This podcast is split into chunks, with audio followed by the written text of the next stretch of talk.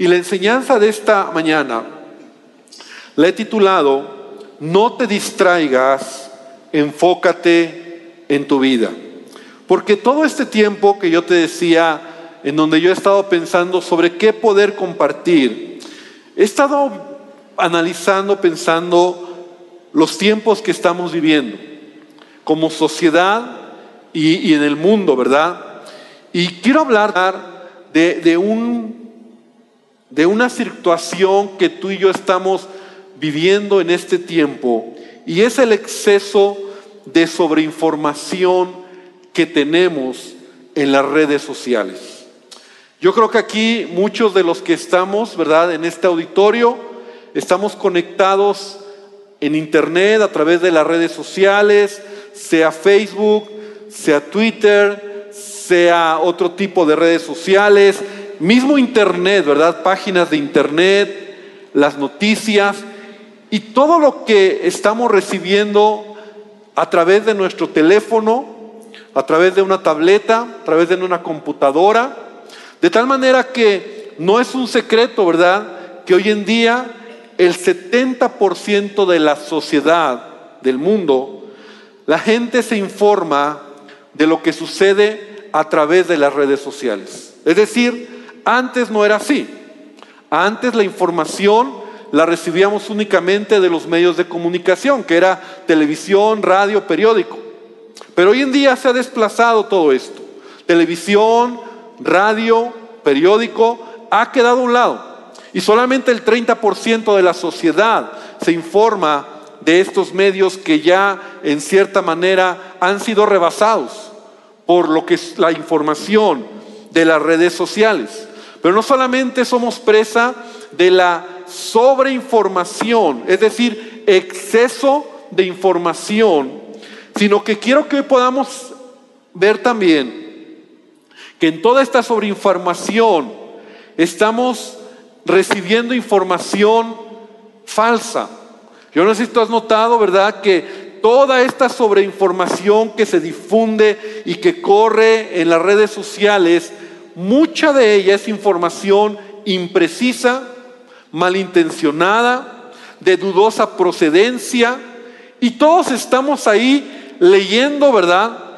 A mí muchas veces como pastor me ha tocado de gente, hermanos, que a lo mejor con un buen corazón me envían información y me dicen, pastor, eh, recibí esta información. Y es información equivocada, es información que no es, ver, no es veraz, que no ha sido corroborada. Es información que solamente se avienta en las redes sociales y todos la cachamos, la recibimos, la escuchamos, la leemos, la creemos, ¿verdad? Y estoy hablándote de noticias, de fotografías, de palabras que nunca se dijeron, de situaciones que nunca sucedieron y que cada día estamos leyendo, que cada día estamos formando, fíjate qué, qué, tremendo, nuestra sociedad está formando un criterio en base a todo lo que está volando en las redes sociales. Porque no solamente es el problema de, de, filtrar esa información, que en cierta manera no somos cuidadosos, ¿verdad? Y me incluyo en ello. El otro problema es que se ha dado la apertura para que cualquier persona, ¿verdad?, dé su punto de vista. Y quiero que me entiendas, ¿verdad? Porque cualquiera podemos opinar en la vida. Cualquier persona puede dar su opinión. Pero yo sí tengo un problema cuando permito que cualquier persona dé su opinión e influya en mi vida. Porque yo debería de ser cuidadoso de quién me va a dar información o de dónde voy a recibir información. Yo de niño aprendí, ¿verdad? Y lo aprendí porque lo vi de mis padres, por ejemplo, que cuando yo iba a la escuela, mis padres cuidaban que yo tuviera al mejor maestro de la escuela. Yo no sé si tú te acuerdas cuando eras niño, o tú mismo, ¿verdad? Tú no quieres que cualquier maestro enseñe a tu hijo. Quieres al mejor. Quieres el que puede enseñar mejor o dar una clase de la mejor manera, porque tú estás formando la vida de tu hijo, que le den información, que le enseñen, ¿verdad? Entonces yo recuerdo que muchas veces mi mamá llegaba a la escuela y decía, no quiero que vaya con el maestro Juanito, quiero que vaya con el maestro Pedro, porque él es mejor maestro. Y me cambiaban de grupo. Porque a mis padres les interesaba que yo recibiera la información del mejor maestro. Entonces, en la vida debiera de ser así, ¿verdad? Mis padres no hubieran dejado o no querrían que me enseñara un maestro descuidado, de mala fama, flojo y que no tuviera valores. Hoy en día, nosotros estamos viviendo tiempos donde todos dan opinión, ¿verdad? Todos opinan, todos hablan, incluso sin saber, ¿verdad? Te voy a hablar de, de, lo que yo tengo cierta autoridad para opinar, ¿verdad? Cuando yo a veces escucho o leo comentarios de gente que habla sobre la Biblia, sobre cierto tipo de doctrina o enseñanza. Entonces yo cuando leo digo, este cuate de plano le faltó de tener una clase de hermenéutica, de homilética, para poder opinar lo que está diciendo. Tengo la autoridad, porque yo sí he estudiado la palabra y porque puedo dar una opinión. Ahora, no necesariamente mi opinión es la mejor, también yo estoy de acuerdo, ¿verdad? Puede ser que sea diferente mi opinión a la de otra persona, pero yo sí puedo filtrar información y decir, en esto no es verdad lo que están diciendo. Sin embargo, nosotros estamos viviendo en una sociedad, y esta es mi introducción, donde la sobreinformación y la información que hay en las redes sociales está creando una cultura, está creando una manera de pensar. Y como cristianos, como hijos de Dios, debemos de venir a la palabra. Y creo que Jesús, dos mil años atrás, nos advirtió de estos tiempos. Jesús nos advirtió de los tiempos que hoy en día estamos viviendo.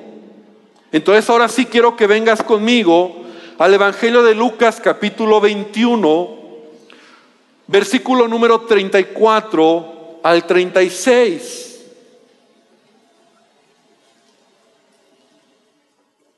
Porque Jesús dio unas enseñanzas y ordenanzas de estar atentos sobre los tiempos que vivimos. Mateo, perdón, Lucas 21, Jesús está hablando de los últimos tiempos. ¿Y cuántos creen que estamos viviendo los últimos tiempos? Ahora, ¿qué es lo que Jesús dice? En Mateo capítulo 21, versículo 34 al 36 dice, mirad también por vosotros mismos, que vuestros corazones no se carguen de glotonería, y embriaguez y de los afanes de esta vida. Y venga de repente sobre vosotros aquel día. O sea, Jesús nos está advirtiendo de no desenfocarnos, porque el mundo va a caminar y está avanzando de tal manera que fácilmente nos puede desenfocar, fácilmente nos puede distraer. Por eso Jesús dice, que tu corazón no se cargue de glotonería, de embriaguez y afanes de esta vida, ¿verdad? Porque el mundo, como vamos a hablar más adelante, tiene estas características. Jesús más bien dice, porque como un lazo vendrá sobre todos los que habitan sobre toda, sobre la faz de toda la tierra. Velad pues en todo tiempo, orando que seáis tenidos por dignos de escapar de todas estas cosas que vendrán y de estar en pie delante del Hijo del Hombre. Amén. Jesús nos está dando una advertencia. En otras palabras, Él está diciendo, no te distraigas por todo lo que está sucediendo a tu alrededor. Y más aún, no te contamines por ello, porque si te enredas en todo lo que este mundo ofrece, no serás capaz de ver lo más importante. No te enredes, no te enlaces, no te metas al molde de este mundo. Mira, es triste que hoy en día tenemos cristianos, tenemos iglesias, hablo de la iglesia, hablo del cuerpo de Cristo, ¿verdad? Peleando y desenfocada en las redes sociales, por ejemplo, sobre quién debe ganar o quién va a ganar las elecciones. Y me voy a meter, y no te preocupes, no voy a hablar de elecciones, pero ¿te has dado cuenta que los cristianos están desenfocados peleando en las redes sociales por un partido, por otro partido, por una manera de pensar, por un candidato, por el otro candidato, que si aquel y que no tú y que yo y que se están peleando, se están enojando, estamos desenfocados de lo que realmente Dios nos enseña en su palabra. Jesús nos lo advirtió, el mundo en el que vivimos, ¿verdad? Los afanes del mundo, las preocupaciones, eh, lo que vendrá, quién ganará, cómo será, eh, eh, y, y, nos desenfocamos del verdadero objetivo que nosotros debemos de tener como hijos de Dios. Y entonces nos hemos metido, ¿verdad? Y nos hemos subido a, este, a esta vorágine de información, en donde mucha información, empecé diciendo, no es verdadera, hay falsedades, hay mentiras, hay golpes bajos, hay tanta, tanta sobreinformación, ¿verdad?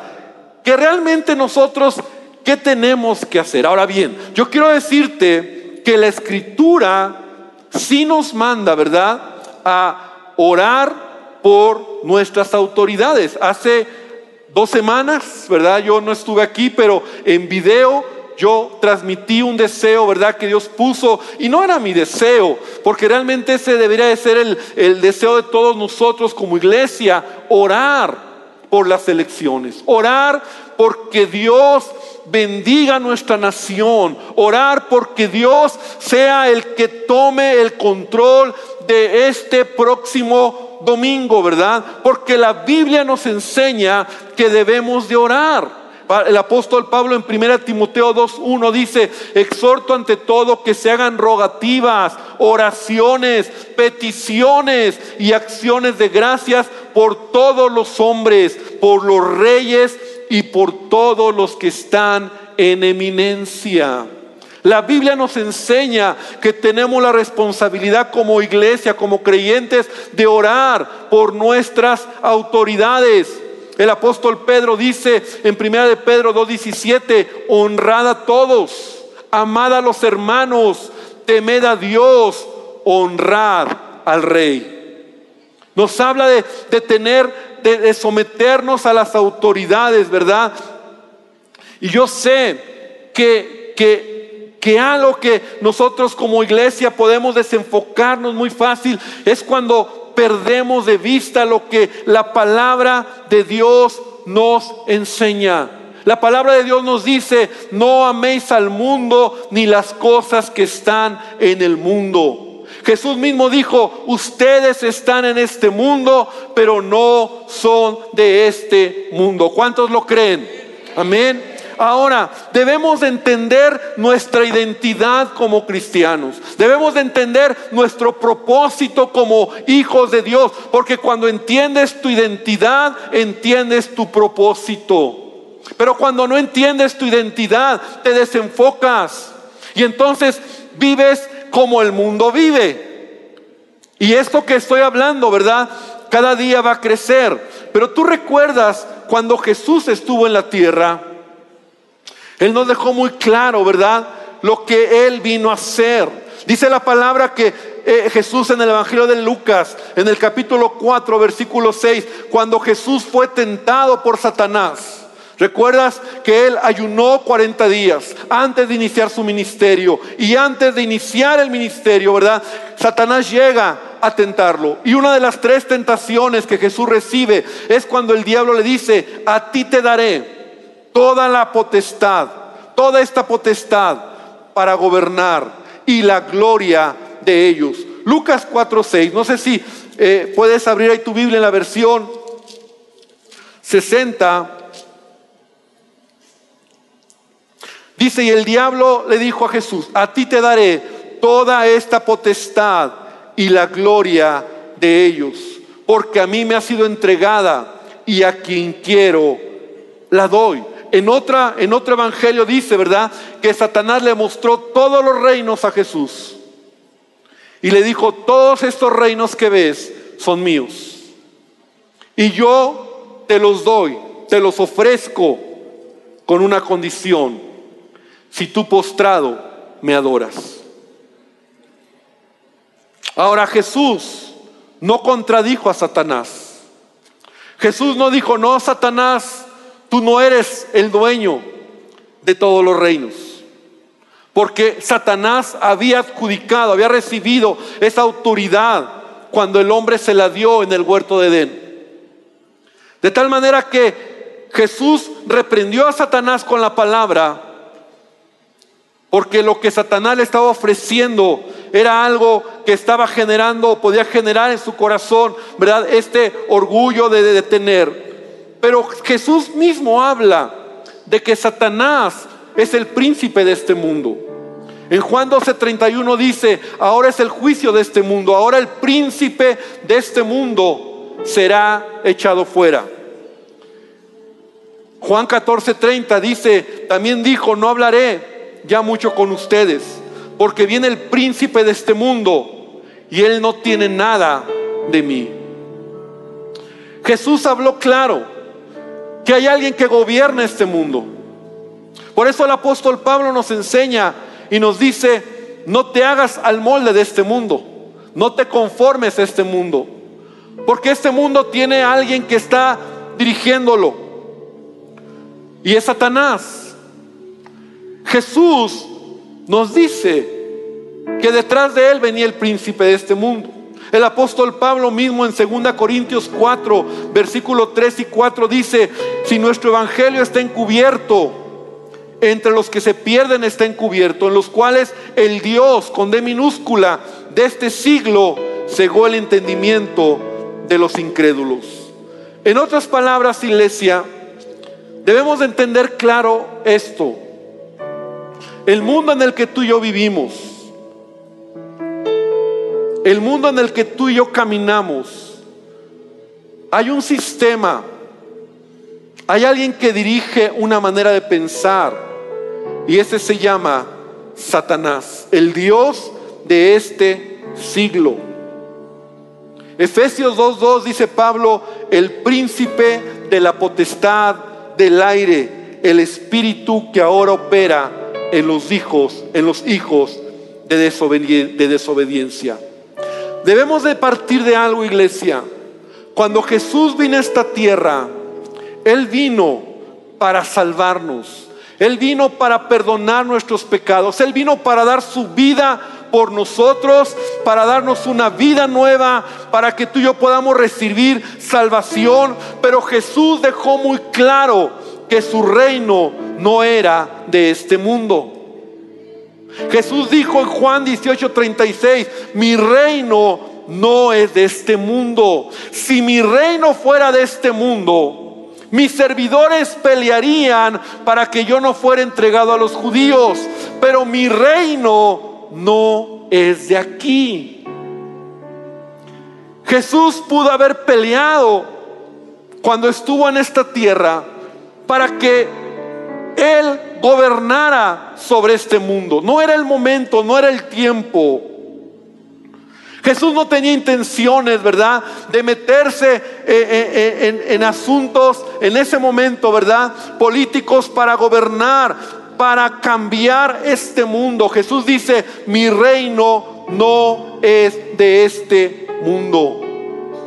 Jesús vino a esta tierra para enseñarnos algo Primero para dar su vida por nosotros, pero segundo para enseñarnos que nosotros tampoco somos de este mundo. Amén. De tal manera que todo sistema de este mundo, político, gobiernos y todo lo que en este mundo hay, hay alguien que está influenciando una forma de pensar y se llama Satanás. Y lo voy a decir todavía un poquito más, más claro y más fuerte. A lo largo de la historia, seis mil años de historia, bueno, desde que Jesús murió resucitó, dos mil años de historia, nunca ha sido el propósito de Dios que exista un gobierno cristiano. Un, un, mundo cristiano, todo el mundo. Si ese fuera el propósito, Dios ya lo hubiera hecho. No es el propósito. Jesús vino a esta tierra para deshacer todo lo que estaba en contra nuestra. Murió por nuestros pecados. Nos ha perdonado. Nos ha dado vida. Pero sabes, Jesús cuando dio su vida por nosotros, Él nos mostró el propósito de Él sobre este mundo. Y está en Mateo 28, 18. Jesús se acercó y dijo a sus discípulos, se me ha dado toda autoridad en el cielo y en la tierra. Ahora, alto hasta ahí. Jesús ya tenía toda autoridad. Jesús ya había vencido a Satanás. Jesús ya había vencido la muerte. Jesús ya había vencido el pecado. Jesús estaba tomando toda la autoridad y se iba a sentar a la diestra del Padre. ¿Y sabes cuál es el mandato que Él da? No dice, establezcan el gobierno. Él dijo, yo estableceré mi iglesia.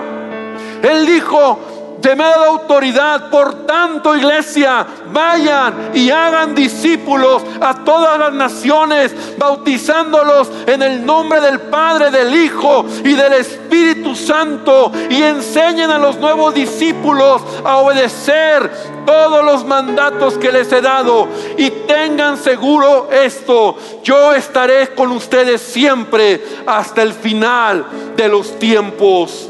¿Sabes? El único que puede cambiar al mundo es Jesucristo, es la iglesia. Hermano, la autoridad que tú y yo tenemos, la posición que se nos ha dado. Jesús estableció la iglesia. Por eso yo te digo algo. Cuando yo puedo leer en redes sociales gente que dice, por ejemplo, no, la iglesia es un invento de hombres. Yo digo, respeto tu opinión, pero tú no conoces la palabra de Dios. Tú no conoces que el que estableció la iglesia no fue el hombre, fue Jesucristo. Y no te hablo de, de, esa iglesia tradicional, te hablo de esa iglesia viva, te hablo del cuerpo de Cristo, te hablo de ti y de mí, que formamos la iglesia y que Dios nos ha cambiado y Dios nos ha transformado. Pero sabes, Jesús estableció la iglesia. Y es desde la iglesia de donde tenemos que llevar las buenas nuevas. Es desde la iglesia donde tenemos que esperar cambio en nuestra sociedad. Porque mira, es muy fácil. Si yo cambio, tal vez mi amigo cambie al ver mi cambio. Y si cambia mi amigo, tal vez entonces ya somos cuatro los que podemos cambiar. Y si cambiamos nosotros, tal vez nuestra familia cambie. Y si mi familia cambia, tal vez mis hijos cambien. Y si mi familia y mis hijos cambian, quizá una parte de mi sociedad cambie. Y quizá en mi trabajo haya cambios. Porque sabes, el cambio genuino se gesta en el corazón del hombre. Un gobierno no nos va a traer cambios. Una persona no nos va a traer cambios. Un partido político no nos va a traer cambios. Y con eso no te estoy diciendo que tú tienes que decidir con quién o por quién vas a votar. Esa es tu decisión. Pero no te desenfoques. No pierdas de vista lo que Jesús nos enseña en la palabra. Y me encanta aprender de Jesús. Porque, sabes, Él nos dejó lineamientos para comportarnos ante nuestro gobierno. Jesús mismo dijo, dad a César lo que es de César y a Dios lo que es de Dios. Y la Biblia nos enseña, sométase toda persona a las autoridades superiores, porque no hay autoridad sino de parte de Dios y las que hay por Dios han sido establecidas. ¿Cuántos dicen amén? Dios establece autoridades. De modo que quien se opone a la autoridad, a lo establecido por Dios resiste, y los que resisten acarrean condenación para sí mismos. Y sigue diciendo Pablo, por esto pagáis también los tributos al gobierno, porque son servidores de Dios que atienden continuamente a esto mismo. Pagad a todos los que debéis, al que tributo, tributo, al que impuesto, impuesto, al que respeto, respeto, al que honra, honra. Y es por eso, iglesia, que si tú y yo debemos votar, porque es un derecho que nos ha sido dado como mexicanos. Pero no debemos olvidar lo siguiente, nuestra ciudadanía está en los cielos. Nuestra ciudadanía está en los cielos, no en la tierra. Este mundo en el que vivimos y que a veces nosotros estamos mirando con esperanza cosas, la verdad es que debemos enfocarnos porque mira, cuando tú pones tu mirada en Jesús, entonces todo está bien. Porque Él es tu provisión.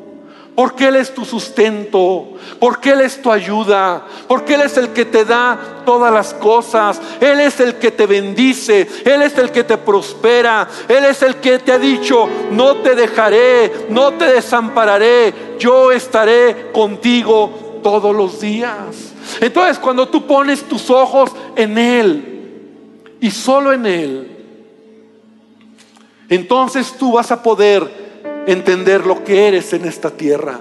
¿Sabes lo que tú y yo somos en esta tierra? Somos embajadores en el nombre de Cristo. Eso decía Pablo en 2 Corintios 5:20. Somos embajadores, es decir, tú y yo representamos un reino diferente. Tú y yo representamos una visión diferente. Somos llamados no para ir y esperar de un gobierno o ir y, tomar posiciones de gobierno. Ahora, quiero que me entiendas, porque tal vez aquí hay gente que trabaja en el gobierno y si Dios te colocó ahí, sé bendición en ese lugar, sé luz en ese lugar y que Dios te use en lo que tienes que hacer. Pero la iglesia ha sido llamada para predicar el Evangelio. En una ocasión, un, hombre que muchos conocimos, Billy Graham, un gran predicador, una gran evangelista que murió hace unos meses. No sé si murió a los 100 años, 99 años. Cuando estaba en el, en el apogeo de su ministerio, uno de los presidentes de Estados Unidos lo llamó y le ofreció un gran puesto político a Billy Graham. Y Billy Graham le dijo, señor presidente, permítame decirle que yo no cambiaría ser embajador del reino de Dios por tomar una posición en el gobierno en el que usted y yo me está ofreciendo. Él entendió el valor que tenía como siervo de Dios. Él era un, un embajador de Cristo en esta tierra. Y como embajadores de Cristo, tú y yo somos llamados para predicar el Evangelio. Debemos resplandecer, sí, en cualquier esfera de trabajo que tengamos. Tenemos que ser luz, tenemos que ser influencia para los demás, pero tenemos que tener claro, iglesia, muy claro, muy claro no nos desenfoquemos, porque no es un gobierno, no es un partido, no es nadie el que va a traer cambios. Solo es Jesucristo el que puede cambiar mi vida. Eso yo lo encuentro en la escritura. Ahora, Entonces, ¿qué tengo que hacer, pastor? Primero, tú tienes que tomar la responsabilidad que te toca. Orar y tomar la decisión por quién vas a votar. Es tu decisión. Pero entender que por encima de ese gobernante que quede o que esté, cuando tú miras a Dios, cuando tú entiendes que tus ojos están puestos en Él, en Él está tu confianza. Por eso estamos orando, por eso estamos pidiéndole a Dios que Él bendiga nuestra nación, que Él bendiga nuestro país, que Él use a los gobernantes. ¿Sabes lo que es ver cuando Dios usa? Porque esa es la manera de Dios. No hay gobiernos, como decía, cristianos. No hay países completos cristianos. No han existido. Entonces, ¿cómo es? Dios usa gobernantes para hacer su voluntad. Y Dios tomó a reyes como Ciro. Dios tomó a reyes como Nabucodonosor. Hombres impíos. Pero Dios dice en la palabra, y, y leemos, ¿verdad? En los profetas, cuando Él dice, mis siervos son un instrumento en mis manos. Y estos hombres, Ciro, Nabucodonosor y otros tantos, ¿verdad? Dios los usó para bendecir a, a Israel, por ejemplo, para bendecir al mundo, para bendecir a la sociedad, porque Dios todavía ama a este mundo. Entonces la palabra que traigo para ti esta mañana, iglesia amada, es que podamos entender de dónde somos. Apocalipsis 11:15 dice, y el séptimo ángel tocó la trompeta, y hubo grandes voces en el cielo que decían, los reinos del mundo han venido a ser de nuestro Señor y de su Cristo, y Él reinará por los siglos de los siglos. Amén. Da un aplauso a nuestro Dios. Un día esto va a suceder. Un día Jesús va a regresar. Un día Jesús va a gobernar. Y vamos a ver. Y vamos a ser parte de ello. Pero termino diciéndote o termino con las palabras de Jesús. No te desenfoques. No te afanes. Porque todo lo que estamos viviendo es parte de una sobreinformación que nos carga de afanes, de distracción. Y debemos enfocarnos como iglesia, como personas incluso, como familias. Ten paz. Tienes la libertad de ir el próximo domingo y, ejercer tu derecho como ciudadano, pero ten paz, porque Dios tiene el control creemos que Dios tiene el control. Amén. Y creemos que si el cambio vendrá sobre esta nación, solamente será a través de Jesucristo. Y tenemos una gran tarea, una gran responsabilidad, iglesia, y es seguir hablando del Evangelio de Jesucristo. Quiero invitarte a que cierres tus ojos. Quiero invitarte a que esta mañana podamos enfocarnos nuevamente, entender nuestra identidad como hijos de Dios.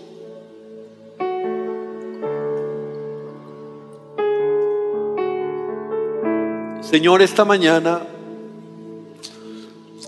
gracias porque no nos has dejado solos. Gracias porque tu palabra es nuestra guía. Tu palabra nos aterriza, tu palabra nos direcciona, tu palabra nos enfoca. Perdónanos porque nos metemos a veces en toda esta vorágine de información. Hay tanta cosa que vemos, tantas cosas, de tantos temas, de tanta información y tantas cosas que, que oímos, que leemos, que a veces están formando nuestro criterio. Tanta información falsa. Hay tantas cosas que no se han investigado con un rigor genuino para poder declararlo. Pero danos sabiduría. Que podamos poner nuestra mirada en ti. Yo quiero terminar esta mañana, hermano. Quiero invitarte a que te pongas de pie. Vamos a terminar. Yo quiero que hoy tú le digas a Jesús, Señor, que mi mirada esté puesta en ti.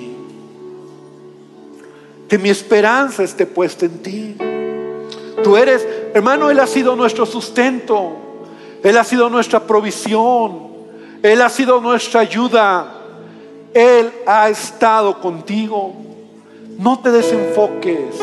No dejes que el mundo, los deseos de este mundo, la vanagloria de la vida, todo lo que el mundo da, el molde de este mundo, la manera de pensar, no dejes que te enrede. Y Señor, esta mañana decidimos enfocarnos en ti. Gracias, porque tú eres nuestra ayuda.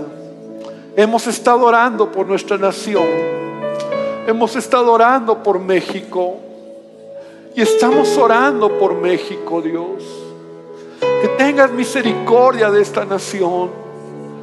Señor, que tú te glorifiques en esta nación. Que haya cambios que en verdad traigan vida y traigan cambio, Señor y que tu iglesia pueda llevar el mensaje.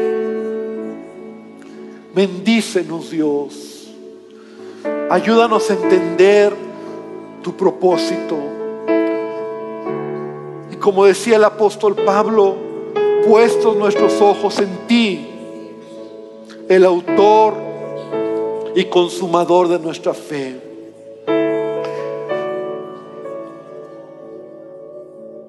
Y quiero terminar esta mañana orando por aquellas personas y amigos que hoy nos visitan. Y ahí en tu lugar quiero decirte que si tú nunca has rendido tu vida a Jesús, hoy es una buena oportunidad. Él desea tomar el control de tu vida. Yo quiero invitarte a que hoy le digas a Jesús, ahí donde estás, Señor Jesús, necesito de ti. Señor Jesús, cambia mi vida. Sabes, Él te ama y Él desea bendecirte y Él desea iniciar un cambio en tu vida. Que puedas mirarle a Él y en Él puedas encontrar bendición. Puedas encontrar perdón de tus pecados. Puedas encontrar bendición y que Él sea el que te ayude en tus necesidades. Y Señor, te pido que tú nos bendigas. Te pido que tú nos guardes, te pido que tú nos lleves con bien a nuestros hogares, hermano, que el Señor te bendiga, que el Señor te guarde, que Él haga resplandecer su rostro sobre tu vida y que Él pueda darte gracia y favor en todo lo que haces en esta semana, en el nombre poderoso de Jesucristo. Amén y amén, Señor. Gloria al Señor.